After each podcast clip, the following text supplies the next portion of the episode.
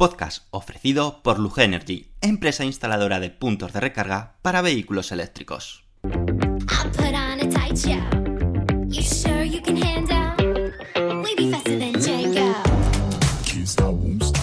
Bienvenidos al podcast de Somos Eléctricos. Yo soy Antonio Sánchez y te voy a acompañar durante los próximos 30-40 minutos que dura este podcast. El objetivo de este podcast es difundir y dar a conocer más sobre los vehículos eléctricos, energía sostenible y tecnología aplicada a los vehículos. El contenido del podcast contará inicialmente con tres apartados diferenciados. Por una parte, hablaremos de las noticias más destacadas ocurridas sobre vehículos eléctricos. Continuaremos con un apartado de Tesla, llamado Espacio Tesla, donde te hablaremos de curiosidades y experiencia de uso de un Tesla. Finalmente, acabaremos con preguntas y respuestas que nos hagáis llegar en los podcasts anteriores o a través de las redes sociales. Daremos respuesta a todas las dudas que te surjan. Y ahora sí, comenzamos el podcast número 157.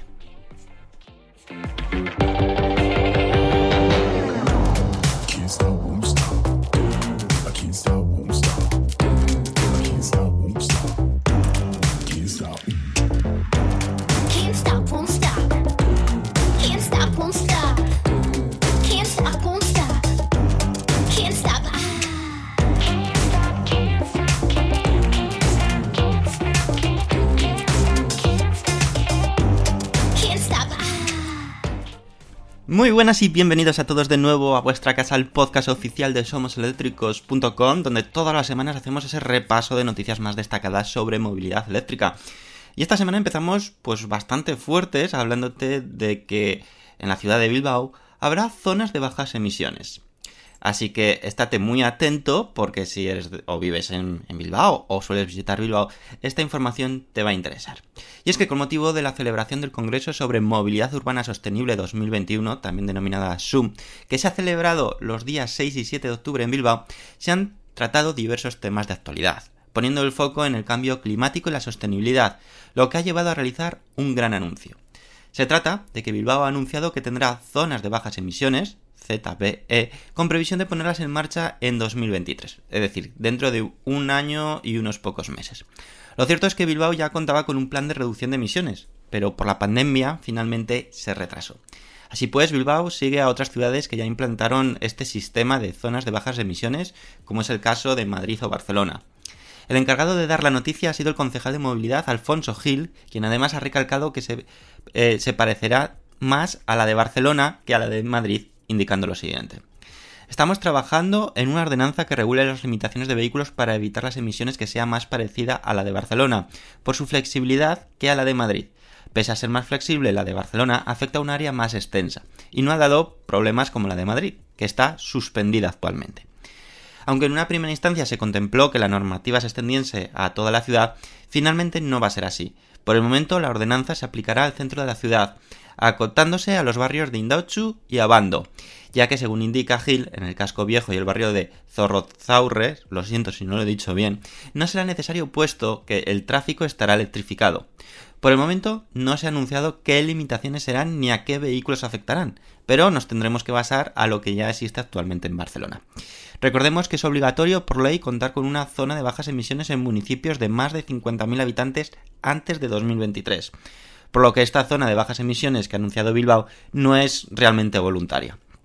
Además, aunque, bueno, aunque lo están dando a entender que es voluntario, pero como vemos, no es voluntario. Además, conforme a dicha ley, son 149 municipios los que deberán establecer zonas de bajas emisiones antes de esa fecha, de 2023.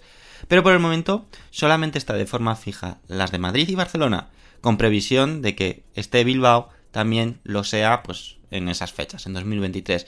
Por lo tanto, este tipo de noticias, de informaciones, van a sucederse a lo largo de los próximos meses, porque van a tener, como decimos, el año que viene para que cualquier población de más de 50.000 habitantes tengan que imponer zonas específicas de bajas emisiones. Veremos a ver cómo, cómo se aplica y cómo, cómo juega eh, papel esta limitación a la hora de eh, poder apostar más por la venta o por la compra de vehículos eléctricos para poder circular por las ciudades sin ningún tipo de restricción y algo que creo que es muy pero que muy importante. Y ahora nos vamos a ir a por la segunda noticia, nos vamos a ir a China, pero antes quiero hacer un alto en el camino. Os quiero hablar del Citroën EC4. Así que estate muy atento de esto. El nuevo Citroën EC4 es un vehículo 100% eléctrico y 100% sin complicaciones. ¿Quieres hacer muchos kilómetros? No te preocupes, porque sus grandes baterías te permitirán recorrer 350 kilómetros sin problemas. Y cuando te quedas sin batería, pues recarga rápida y en 30 minutos estás listo para seguir por la carretera. Limpio, rápido y sencillo. Y si quieres mejor un híbrido, pues el C5 Cross Hybrid enchufable tiene lo mejor de los dos mundos. Por una parte tiene una batería que te permite recorrer 55 kilómetros en modo eléctrico sin contaminar ni consumir gasolina, ideal para trayectos cortos del día a día.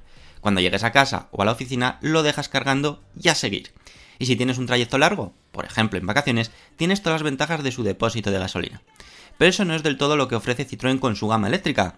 Para las modernas y grandes ciudades presentan un moderno y pequeño coche, el Citroën Ami, con el que podrás moverte por todas partes sin despeinarte, 100% eléctrico, 100% sencillo. Acércate por tu concesionario Citroën más cercano para verlos en persona o descubrirlos ya mismo en www.citroen.es porque te van a encantar.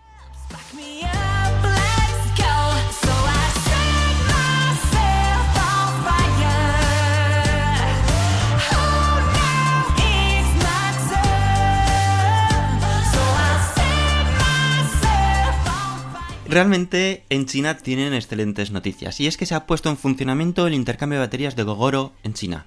A raíz de la asociación con Yadea y DCJ para expandirse al mercado chino, ahora os daré más detalles de estas dos empresas, Gogoro ha lanzado finalmente su servicio de intercambio de baterías en Hangzhou, China, bajo una nueva marca, Juan Juan. Bueno, es con H, pero bueno, se, pronuncia Juan Juan. Recordemos que Gogoro también cuenta con otra asociación de expansión con Gero destinado al mercado indio. El ecosistema de intercambio de baterías de Gogoro es un líder establecido para el repostaje eléctrico de vehículos urbanos y ligeros, y es la clave de la asociación de Gogoro con Yadea y DCJ, ya que ambas empresas están desarrollando una gama de vehículos de dos ruedas construidos para la plataforma de intercambio de baterías de Gogoro. El fundador y CEO de Gogoro, Horace Luke, dijo esto al respecto. Yadea, DCJ y Gogoro se han asociado para llevar el transporte eléctrico de dos ruedas en China a un nuevo nivel de sostenibilidad, fiabilidad y seguridad.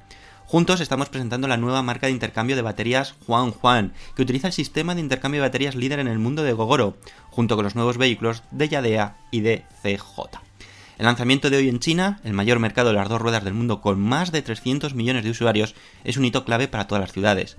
Al trabajar con Yadea, el principal fabricante de dos ruedas eléctricas del mundo, y con DCJ, el mayor fabricante de dos ruedas de gas de China, estamos haciendo que la movilidad eléctrica segura y conveniente sea accesible para la gente de Hangzhou, China, hoy. Y en el futuro para cientos de millones de, de- personas que utilizan este tipo de, vehículos en China y en todo el mundo. De hecho, Yadea ya ha presentado dos nuevos vehículos que utilizan la plataforma de intercambio de baterías Gogoro, las cuales estarán disponibles en Hangzhou. El presidente de Yadea Technology Group, Don Jingwei, dijo esto. Con el lanzamiento de Juan Juan del sistema de intercambio de baterías de Gogoro en Hangzhou, estamos presentando dos nuevos vehículos como parte de una cartera más amplia de vehículos impulsados por Gogoro.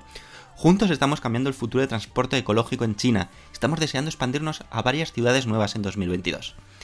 Y finalmente el tercero en discordia de JC también mostró su primer prototipo de dos ruedas que integra el intercambio de baterías Gogoro y que se espera que esté disponible en 2022.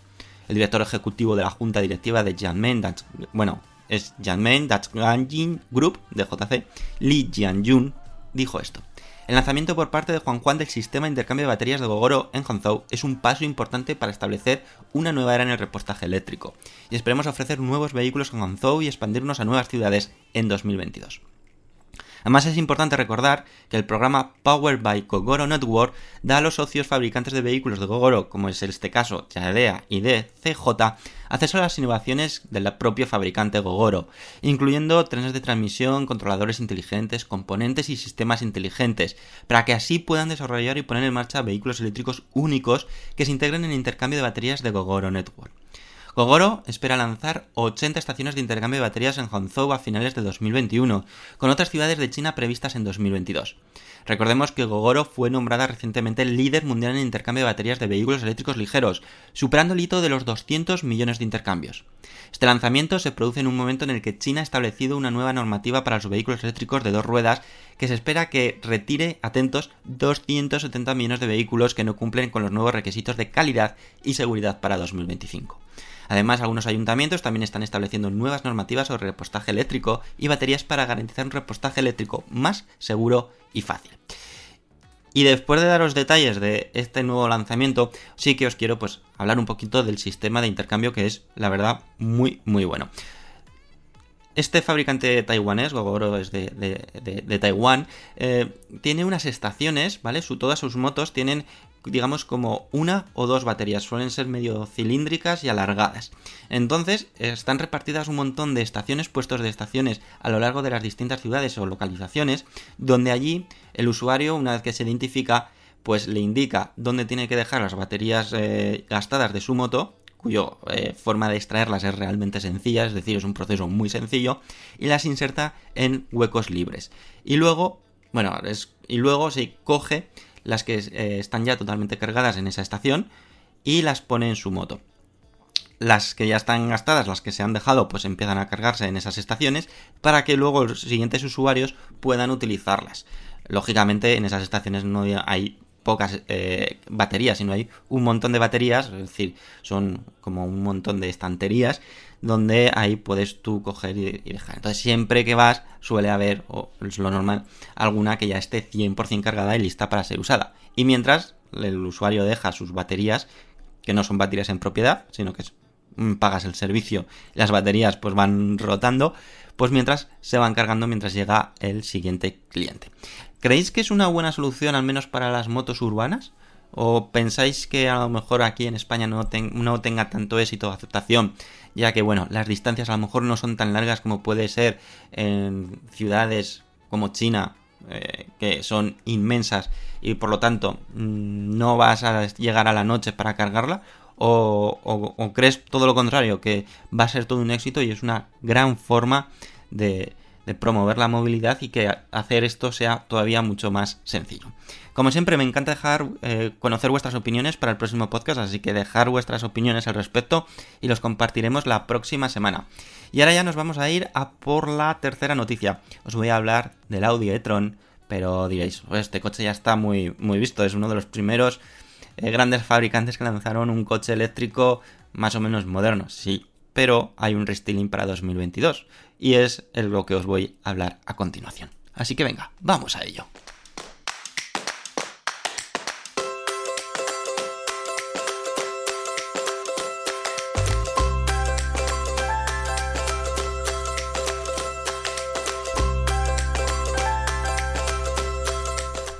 Como es costumbre dentro del sector de la automoción y que con esta era eléctrica pues la mayoría de fabricantes va a mantener, los fabricantes lanzan cada año o cada dos años revisiones y pequeños cambios de sus vehículos, también conocidos como restyling. Generalmente estos cambios suelen ser menores, algunos cambios de ópticas, alguna extra o mejora, o incluso alguna opción más de motorización. Estos pequeños cambios, que en muchos casos son prácticamente inapreciables, identifican que dicho modelo sea de un año u otro. Y hoy venimos a hablaros del Audi e-tron y su próximo restyling. El subeléctrico de Audi, cuyo estreno estuvo empañado por ser un vehículo con un alto consumo energético y muy poco eficiente, lo que provocó que su autonomía no fuese brillante teniendo en cuenta la gran batería que monta, que es una batería de 95 kWh. Fabricante alemán aprovechó este restyling que aplicará tanto en la versión sub como en la Sportback de e-tron para no solo hacer algunos cambios de diseños estéticos, sino también para solucionar uno de sus grandes problemas, la autonomía, un problema que hacía quedarse detrás de sus competidores. Ahora el Audi e-tron 2022 contará con una batería de mayor tamaño, pasando de 95 kWh a 110 kWh, la cual permitirá que este sub de Audi pueda superar los 600 km de autonomía, situándose de esta forma entre uno de los coches eléctricos actuales con mayor alcance con una sola carga.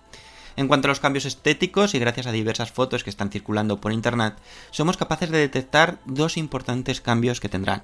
La primera nos la encontramos en la parte delantera. El carenado de estos de pega será ahora más pequeño, el cual intuimos que con el tiempo incluso la marca deje de añadirlos en sus diseños, ya que no tiene ninguna función de eficiencia en los coches eléctricos y tan solo es diseño y diferenciación o identificación de marca.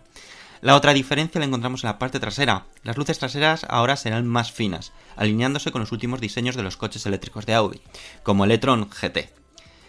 Eh, tienes las fotos que se han publicado, que se han ido filtrando en internet en nuestra página web, por si queréis verlas en persona. Pero toda este, esta información nos da eh, juego para eh, hablar o debatir sobre un tema. Digamos que los fabricantes tradicionales están haciendo o van a seguir haciendo los restylings anuales o cada dos años. Por lo tanto, eh, digamos que juntan todas esas mejoras cada X tiempo. Algo parecido lo estamos viendo también, por ejemplo, en las actualizaciones de software. Volkswagen, por ejemplo, eh, va a lanzar a sus ID3 y ID4 actualizaciones de software cada tres meses. Es decir, con fechas ya muy programadas y durante ese periodo van a ir juntando todas las novedades y aplicarlas. Otro fabricante, o que está apostando de forma distinta desde hace muchísimo tiempo, es Tesla. Ya sabemos que Tesla es un mundo aparte. Todo lo que hacen los fabricantes tradicionales, pues Tesla le intenta dar la vuelta. De Tesla hemos visto continuamente que no espera a que pase un año, no espera a que eh, junte muchas eh, novedades, por ejemplo, para lanzar actualizaciones de software, sino cuando las tiene disponibles, cuando están ya eh, probadas, testadas, las lanza al mercado y que los usuarios lo puedan utilizar. No espera, pues como decimos, esos tres meses, cuatro meses, mes, lo que sea, que van a hacer el resto de fabricantes.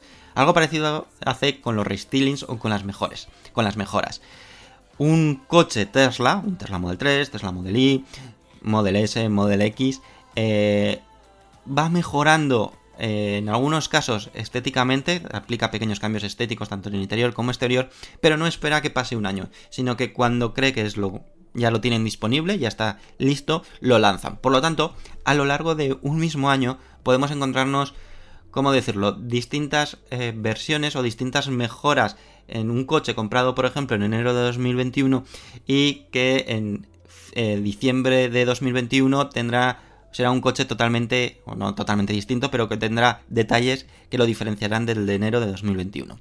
¿Creéis o os gusta más esta estrategia o preferís que sean estrategias anuales, bianuales, por el propio hecho de que, bueno, yo me compro un coche en 2021, sé que durante todo ese año va a ser el coche igual, no va a haber una mejora sustancial o una posible mejora. En cambio en Tesla es todo lo contrario, tú te compras un coche y aparte de que las actualizaciones de software las vas a tener y por lo tanto eso sí que va a mejorar, pero en temas de, físicos, de hardware, por ejemplo, eh, pequeños cambios de en el Tesla Model 3, por ejemplo, cambios internos ha habido eh, constantemente. Eh, de, eh, de, conectores USB pasaron a micro USB.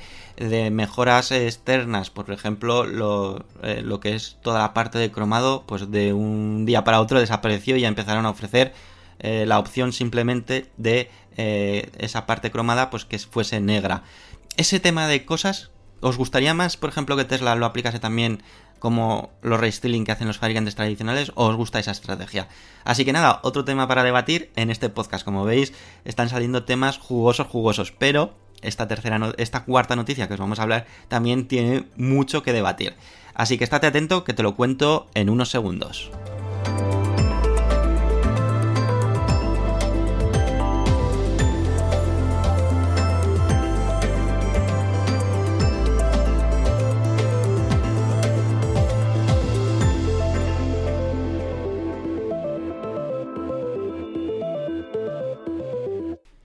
Quizás en estos momentos en los que nos encontramos de la era eléctrica sería un gran momento para estandarizar diferentes medidas que permitiesen tener una idea más aproximada pues, de la autonomía real de un coche eléctrico, un valor o un dato que se valora muchísimo.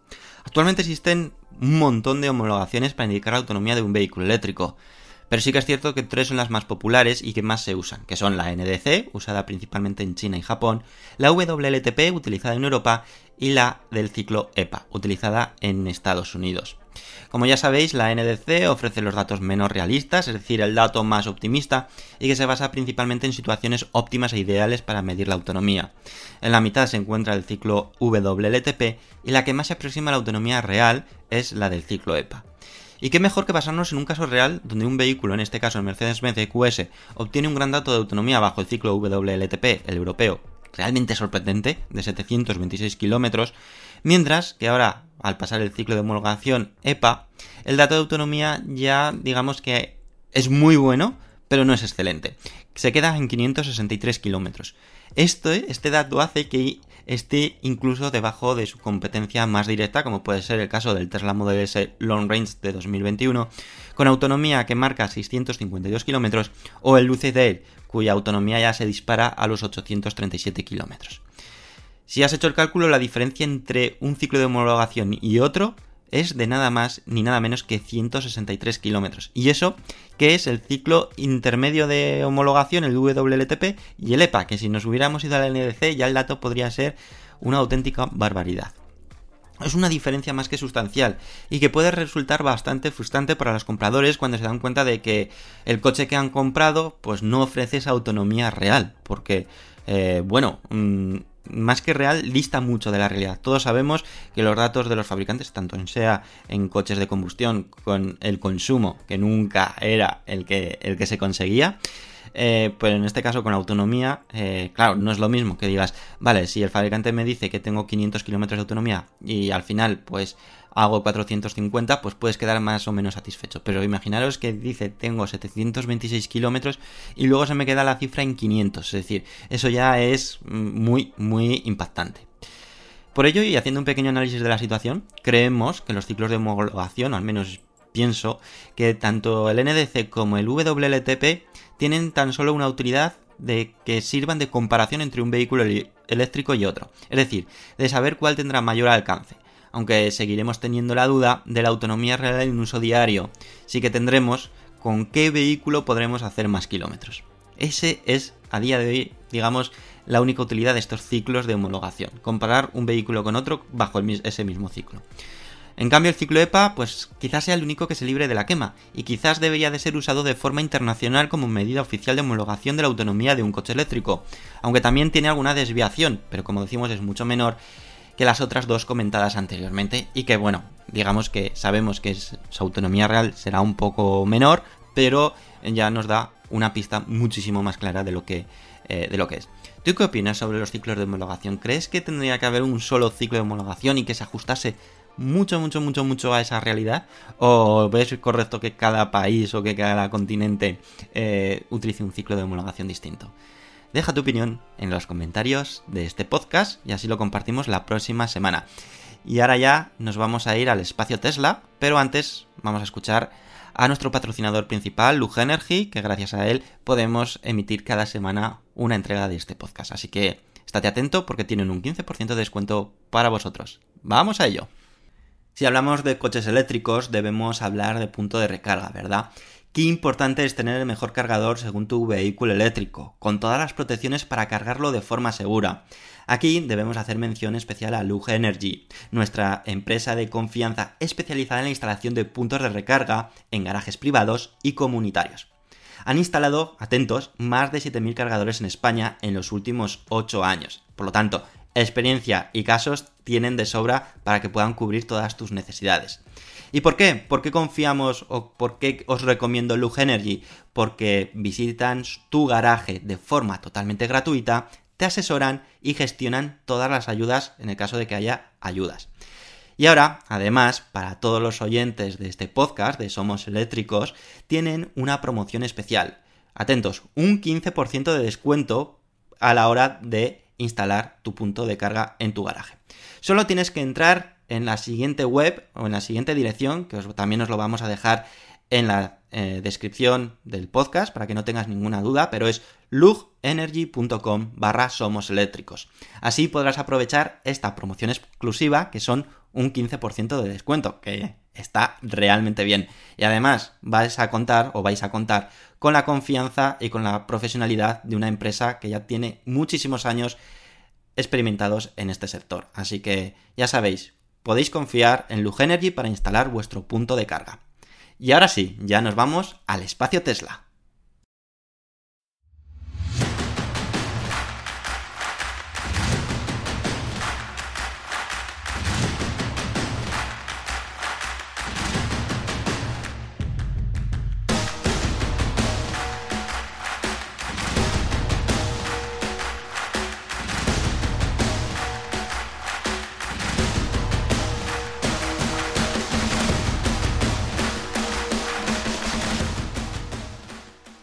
Y el espacio Tesla de esta semana, pues era lo que os prometí en el anterior. Os vamos a hacer un pequeño resumen de lo que pasó en la GigaFest. Las expectativas puestas en el evento que Tesla había anunciado para el pasado 9 de octubre en la Gigafactory de Berlín, pues eran realmente altas. Se esperaba que la compañía desvelase algunos datos que muchos futuros propietarios de un Tesla Model Y deseaban saber. Hablamos de saber cuándo saldrán las primeras unidades fabricadas del Model Y de esta fábrica, si contarán con las nuevas baterías 4680 estructurales y si tendrán alguna novedad más respecto a los modelos producidos en Fremont y Shanghai. En, este, eh, en esta sección vamos a detallarte lo más relevante que se dio a conocer, aunque antes vamos a indicar en qué consistía la Gigafest en cuestión. La Gigafest fue un evento de inauguración de la fábrica de Tesla en Berlín, siendo la primera fábrica de la compañía en país europeo. Dicho evento permitía visitar la fábrica por dentro, ver cómo los inmensos robots trabajaban de forma coordinada para dar lugar como resultado al Tesla Model Y, algo que sencillamente es espectacular. También en los exteriores de la fábrica se podía probar el Tesla Model Y, aunque sigue sin quedar claro si se trataban unidades preserie fabricadas en la propia fábrica o son unidades fabricadas en China, ya que actualmente en Europa el Tesla Model Y que se comercializa viene directamente de China. Para acabar, además de contar con una noria donde te podías montar, había un escenario donde tuvo lugar una breve presentación por parte de Elon Musk que detalló alguna información relevante y que pasamos a detallarte a continuación. Para amenizar la tarde también había puesto de comida y un escenario donde hubo diversos conciertos. Y ahora sí, vayamos con lo que realmente nos importa. ¿Qué podemos sacar en claro en este eh, Gigafest? Pues bien, lo primero, el Tesla Model S Play llega a Europa el próximo trimestre.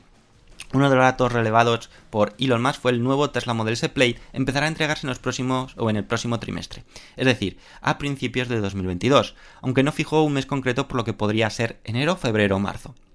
Es una excelente noticia para todos aquellos que esperan tener su nuevo Tesla Model S, ya que actualmente no hay forma de adquirir un nuevo teniendo que recurrir sino a un coche de segunda mano o también llamado CPO de Tesla, en el caso de querer contar con este espectacular sedán berlina eléctrica. Si ahora mismo vais a la página de Tesla y hacéis en el configurador del Tesla Model S y Tesla Model X, aparecerá que os sale una fecha de entrega finales de 2022. Pues bien, eso es si haces el pedido a día de hoy. Todos aquellos que habían hecho la reserva anteriormente, Tesla ha asegurado que las fechas serán mucho más pronto, como eh, se indica a principios o en el próximo trimestre. Veremos a ver si realmente cumplen o no. Por otra parte, ¿cuándo iniciará Tesla Model la producción? ¿Cuándo, ¿cuándo empezará Tesla la producción del Model Y en la fábrica?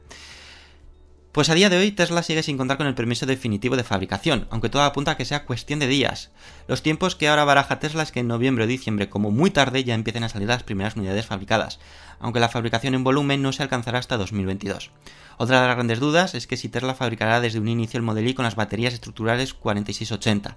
Pues bien, la respuesta es no. En un inicio montarán las mismas baterías, aunque, bueno, utilizarán las mismas celdas, pero utilizarán baterías estructurales que utilizan tanto en Fremont como en Shanghai, es decir, las 2170. Y probablemente no empiecen a montarse estas nuevas baterías hasta bien entrado 2022, con fechas que apuntan que sea para finales de 2022, hablamos de las 4680, o incluso principios de 2023. Esto significa que el Tesla Model Y fabricado en Berlín en una primera instancia será igual que el que viene de Shanghai en cuanto a prestaciones.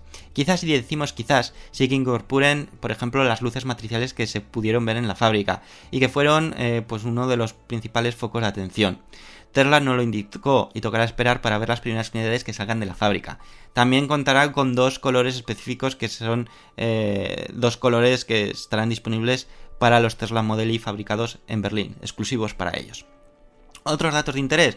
Pues se le hizo la pregunta a Elon Musk de que cuándo iba a estar disponible la beta de Full Self Driving para Europa. El CEO de Tesla indicó que muy probablemente se pueda liberar en algún momento desde 2022, aunque no es seguro que esto suceda, ya que como sabéis, la normativa europea es mucho más restrictiva que la americana en cuanto a permitir este tipo de soluciones en los vehículos. Aún así es positivo saber que quizás en un año o menos los usuarios que tengan adquirido el paquete Full Driving puedan empezar a usarlo, aunque sea en una versión beta. Y eh, cuando nos vayamos acercando a esa fecha, probablemente el precio de adquirir el Full Self Driving empiece a aumentar considerablemente. Así que si tienes en mente comprarte el paquete Full Self Driving en un futuro y tu coche mm, es reciente, es nuevo o tiene muy pocos kilómetros, quizás sea el momento ahora antes de que suba precios. Esto es suposición, ¿eh? no es confirmación. Por otra parte, Elon Musk indicó que el objetivo a largo plazo de Tesla es realmente ambicioso y aspiran a poder vender anualmente el 1% de todos los coches en el mundo. Esto significa vender en torno a 20 millones de vehículos cada año. Sin duda, si se alcanza dicho objetivo, Tesla deberá de construir más fábricas para que su producción aumente algo más de 20 veces de su producción actual. Y ahora hacemos la pregunta, ¿lo logrará? El tiempo lo dirá. Y para acabar, comentaros que Tesla fabricará una cerveza muy especial y limitada, la llamada Giga Bear, y ahí que al igual que hizo con su tequila, se pondrá a la venta en la store online de Tesla. Como decimos, serán ediciones muy limitadas y por lo que será considerado prácticamente un producto de colección. Así que esto es todo lo que se pudo eh, sacar o, tener en claro de la GigaFest. Quizás todos esperábamos pues un poquito más, unas expectativas más altas. De decir, mañana empieza a salir de esa fábrica ya los Tesla Model Y fabricados en Berlín. Eso hubiera sido el ideal y ya todavía más ideal con las baterías 4680. Pero bueno, tocará esperar como suele ser normal y eh, poner en marcha una fábrica de estas dimensiones requiere tiempo. Por lo tanto, tengamos un poquito de paciencia en ello. Y ahora ya sí, nos vamos a ir a ver a los comentarios que dejasteis la semana pasada y así los compartimos con todos vosotros y ya despedidas. Vamos a ello.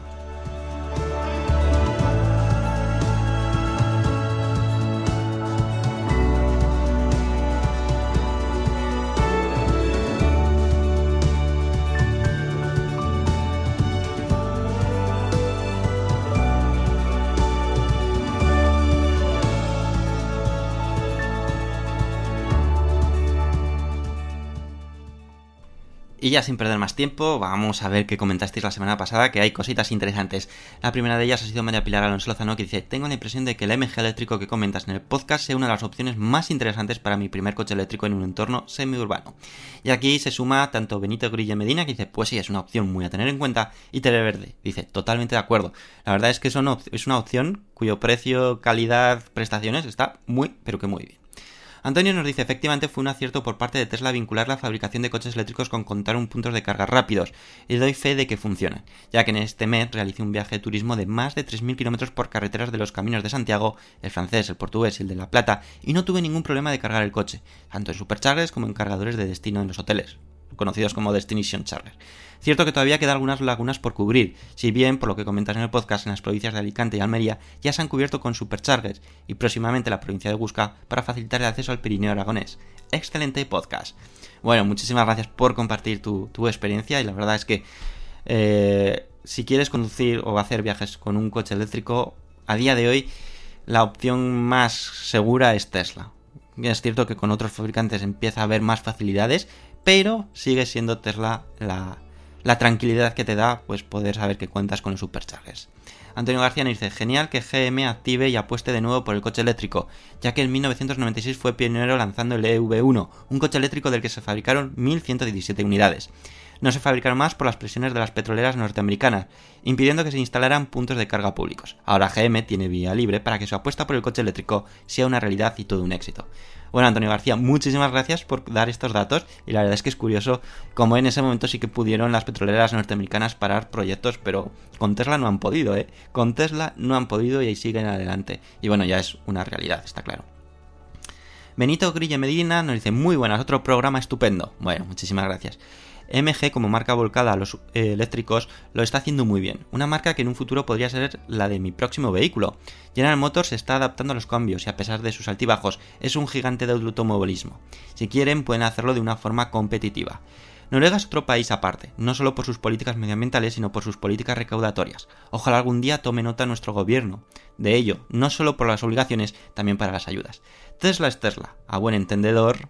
Sigo esperando que liberen sus puntos de carga para poder viajar tranquilo. Un saludo, sigue haciéndolo así de bien. Muchísimas gracias Benito por ese apoyo y por compartir tu opinión en cada uno de los puntitos que hemos comentado en el anterior podcast y que la verdad eh, enriquece muchísimo estos, estos podcasts.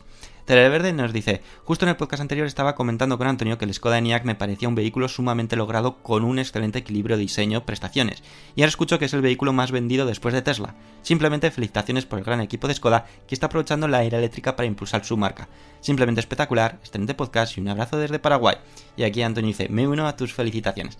Y bueno, Skoda está aprovechando, esto ya añado yo, muy bien esta, esta este momento y le está dando a sus vehículos eléctricos un toque más premium para posicionar a Skoda pues a nivel de Volkswagen como marca. Es decir eh, anteriormente podíamos eh, catalogar como que dentro de las marcas del grupo Volkswagen pues estaba Audi Premium Volkswagen Semi Premium eh, luego Skoda y Seat. Pues bien ahora Skoda se está acercando muchísimo más a lo que ofrece Volkswagen e incluso en algunos casos hasta lo supera y Emilio J. Fernández Rey nos dice, esta misma semana veía a Álvaro Sauras en la prueba del Tesla Model Y y comentaba que suena a trama de película los problemas de licencias que tiene Tesla para abrir la Gigafactory de Berlín.